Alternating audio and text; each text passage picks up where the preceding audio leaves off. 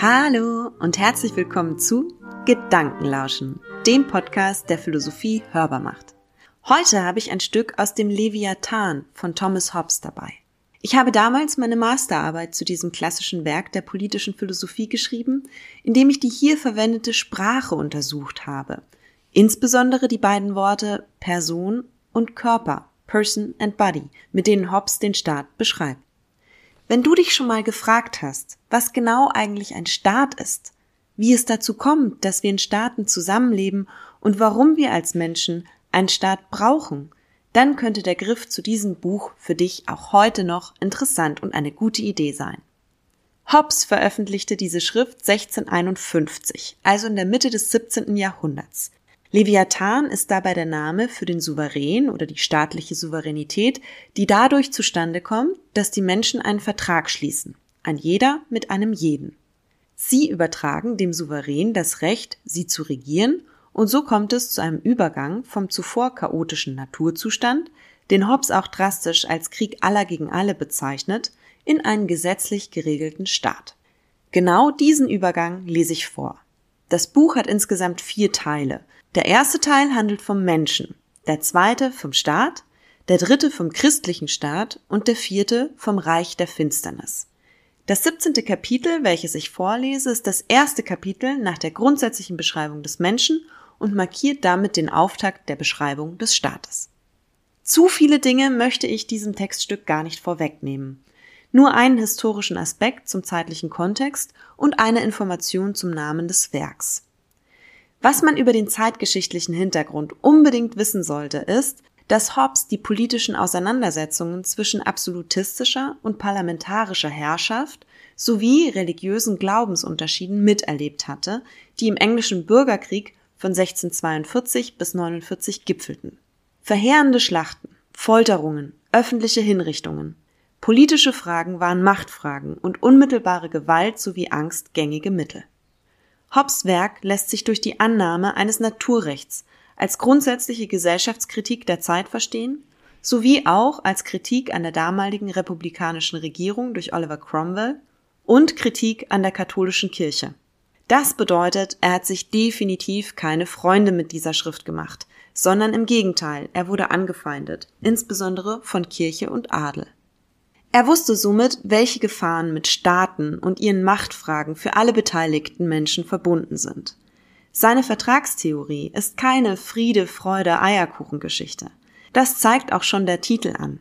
Der Name Leviathan stammt aus der biblisch-talmudischen Tradition und bezeichnet ein mystisches Seeungeheuer. Es personifiziert die staatliche Souveränität als Allmacht. Eine Macht, die eine Chance verspricht, auf ein gesetzlich geregeltes, friedliches Leben, aber auch eine Macht, die zur Gefahr werden kann. Denn wer soll sie kontrollieren? So viel vorneweg und jetzt wünsche ich dir viel Freude beim Lauschen von Hobbes Gedanken darüber, wie eine staatliche Ordnung zustande kommt.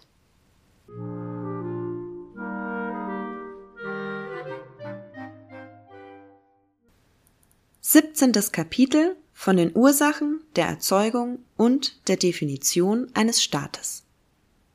Die Menschen, die von Natur aus Freiheit und Herrschaft über andere lieben, führten die Selbstbeschränkung, unter der sie, wie wir wissen, in Staaten leben, letztlich allein mit dem Ziel und der Absicht ein, dadurch für ihre Selbsterhaltung zu sorgen und ein zufriedeneres Leben zu führen. Das heißt, dem elenden Kriegszustand zu entkommen, der, wie im 13. Kapitel gezeigt wurde, aus den natürlichen Leidenschaften der Menschen notwendig folgt. Dann nämlich, wenn es keine sichtbare Gewalt gibt, die sie im Zaume zu halten und durch Furcht vor Strafe an die Erfüllung ihrer Verträge und an die Beachtung der natürlichen Gesetze zu binden vermag, die im 14. und 15. Kapitel aufgestellt wurden. Denn die natürlichen Gesetze wie Gerechtigkeit, Billigkeit, Bescheidenheit, Dankbarkeit, kurz das Gesetz, andere so zu behandeln, wie wir selbst behandelt werden wollen, sind an sich, ohne die Furcht vor einer Macht, die ihre Befolgung veranlasst, unseren natürlichen Leidenschaften entgegengesetzt, die uns zu Parteilichkeit, Hochmut, Rachsucht und ähnlichem verleiten. Und Verträge ohne das Schwert sind bloße Worte und besitzen nicht die Kraft, einem Menschen auch nur die geringste Sicherheit zu bieten. Falls keine Zwangsgewalt errichtet worden oder diese für unsere Sicherheit nicht stark genug ist, wird und darf deshalb jedermann sich rechtmäßig zur Sicherung gegen alle anderen Menschen auf seine eigene Kraft und Geschicklichkeit verlassen, ungeachtet der natürlichen Gesetze, die jedermann dann eingehalten hat, wenn er willens ist, sie in den Fällen einzuhalten, wo er dies ungefährdet tun kann. Und überall dort, wo die Menschen in kleinen Familien zusammenlebten, war gegenseitiges Rauben und Plündern ein Gewerbe und weit davon entfernt, als naturrechtswidrig angesehen zu werden. Je größer die Beute, die sie machten, desto größer die Ehre. Und die Menschen beachteten hierbei keine anderen Gesetze als die der Ehre, das heißt, Grausamkeiten waren dadurch zu vermeiden, dass man den Leuten das Leben und die Wirtschaftsgeräte ließ. Und wie damals kleine Familien, so vergrößern jetzt Städte und Königreiche, die nichts anderes als größere Familien sind, aus Gründen der eigenen Sicherheit ihren Herrschaftsbereich bei jeder angeblichen Gefahr und aus Furcht vor einem Angriff oder der Unterstützung, die den Angreifern zuteil werden könnte, und bemühen sich nach Kräften, ihre Nachbarn mit offener Gewalt und Hinterlist zu unterwerfen oder zu schwächen. Mit Recht, da es keine andere Sicherheitsgarantie gibt. Und in späteren Zeiten gedenkt man ihrer deswegen in Verehrung.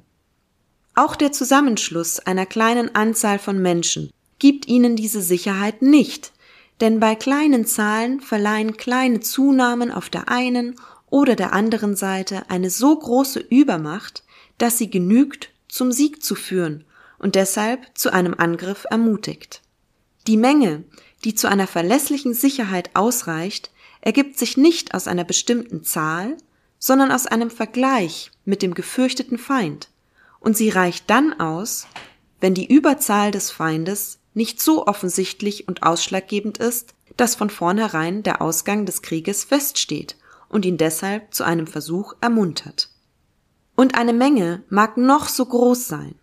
Wenn die Handlungen der Einzelnen von ihren besonderen Urteilen und Neigungen geleitet werden, so können sie von ihnen weder Verteidigung noch Schutz gegen einen gemeinsamen Feind noch gegen Übergriffe, die sie sich gegenseitig zufügen, erwarten.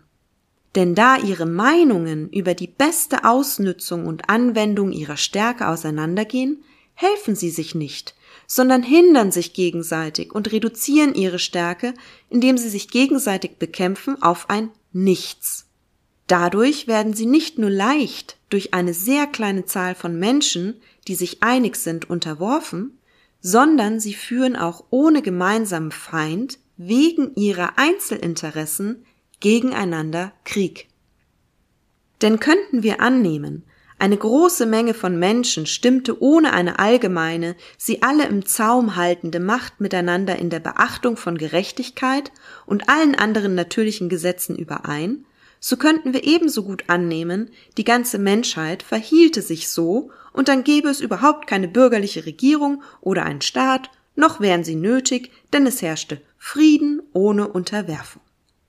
Die Sicherheit, von der die Menschen wünschen, sie möge ihr Leben lang andauern, ist auch nicht gewährleistet, wenn diese nach dem Ermessen eines Einzelnen für eine begrenzte Zeit, zum Beispiel in einer Schlacht oder in einem Krieg, regiert oder gelenkt werden.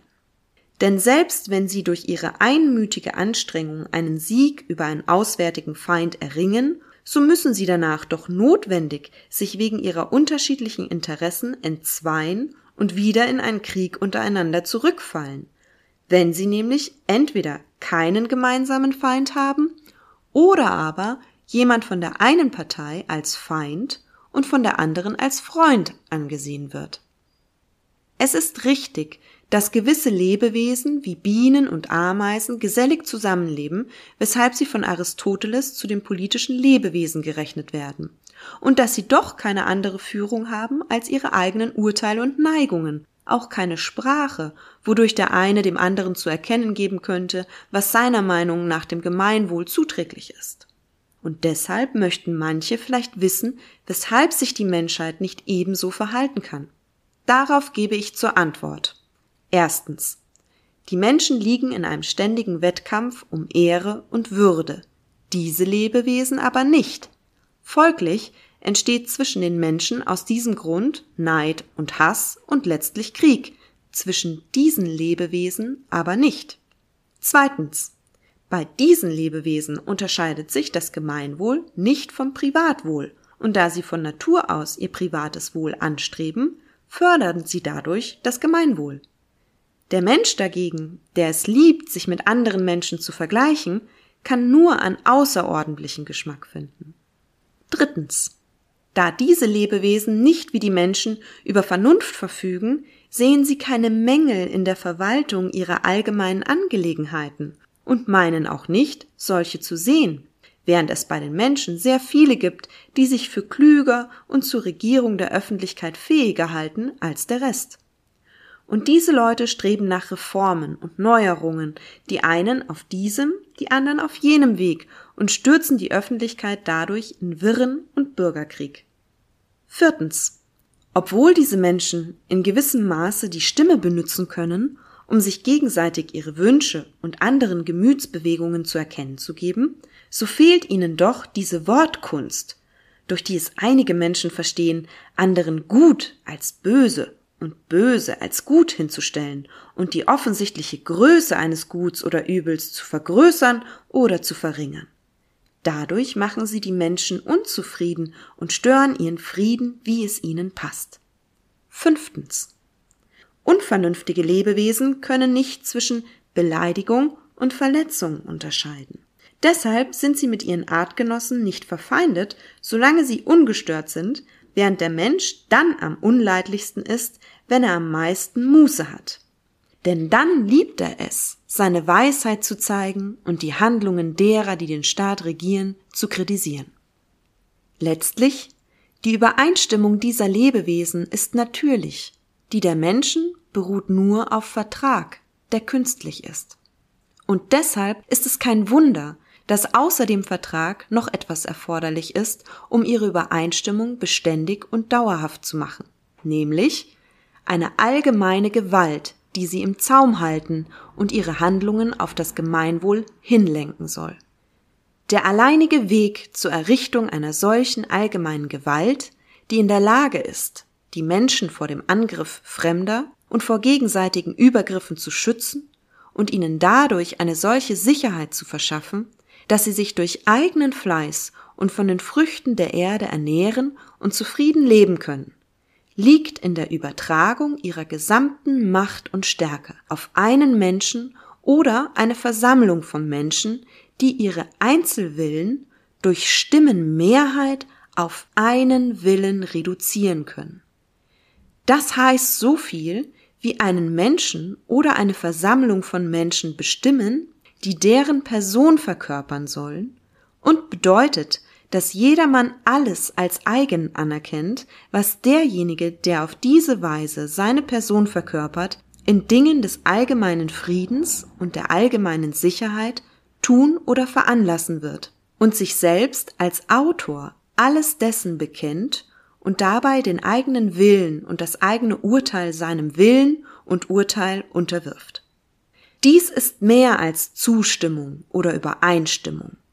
Es ist eine wirkliche Einheit aller in ein und derselben Person, die durch Vertrag eines jeden mit jedem zustande kam, als hätte jeder zu jedem gesagt, ich autorisiere diesen Menschen oder diese Versammlung von Menschen und übertrage ihnen mein Recht, mich zu regieren, unter der Bedingung, dass du ihnen ebenso dein Recht überträgst und alle ihre Handlungen autorisierst.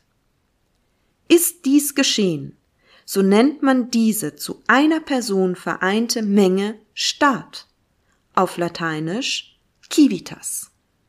Dies ist die Erzeugung jenes großen Leviathan, oder besser, um es ehrerbietiger auszudrücken, jenes sterblichen Gottes, dem wir unter dem unsterblichen Gott unseren Frieden und Schutz verdanken. Denn durch diese ihm von jedem Einzelnen im Staate verliehene Autorität steht ihm so viel Macht und Stärke zur Verfügung, die auf ihn übertragen worden sind, dass er durch den dadurch erzeugten Schrecken in die Lage versetzt wird, den Willen aller auf den innerstaatlichen Frieden und auf gegenseitige Hilfe gegen auswärtige Feinde hinzulenken. Hierin liegt das Wesen des Staates, der, um eine Definition zu geben, eine Person ist, bei der sich jeder Einzelne einer großen Menge durch gegenseitigen Vertrag eines jeden mit jedem zum Autor ihrer Handlungen gemacht hat, zu dem Zweck, dass sie die Stärke und Hilfsmittel aller so, wie sie es für zweckmäßig hält, für den Frieden und die gemeinsame Verteidigung einsetzt.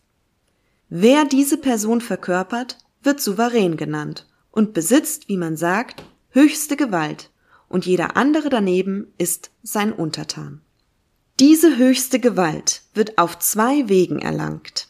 Der eine besteht in der natürlichen Kraft, wenn zum Beispiel jemand seine Kinder dazu bringt, sich zusammen mit ihren Kindern seiner Regierung zu unterwerfen, da er sie vernichten kann, wenn sie es ablehnen, oder wenn jemand seine Feinde seinem Willen dadurch unterwirft, dass er ihnen unter dieser Bedingung das Leben schenkt. Der andere ist gegeben, wenn Menschen miteinander übereinkommen, sich willentlich einem Menschen oder einer Versammlung von Menschen zu unterwerfen, im Vertrauen darauf, von ihnen gegen alle anderen geschützt zu werden.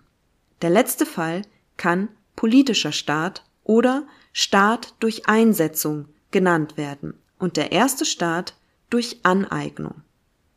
Zuerst möchte ich auf den Staat durch Einsetzung zu sprechen kommen.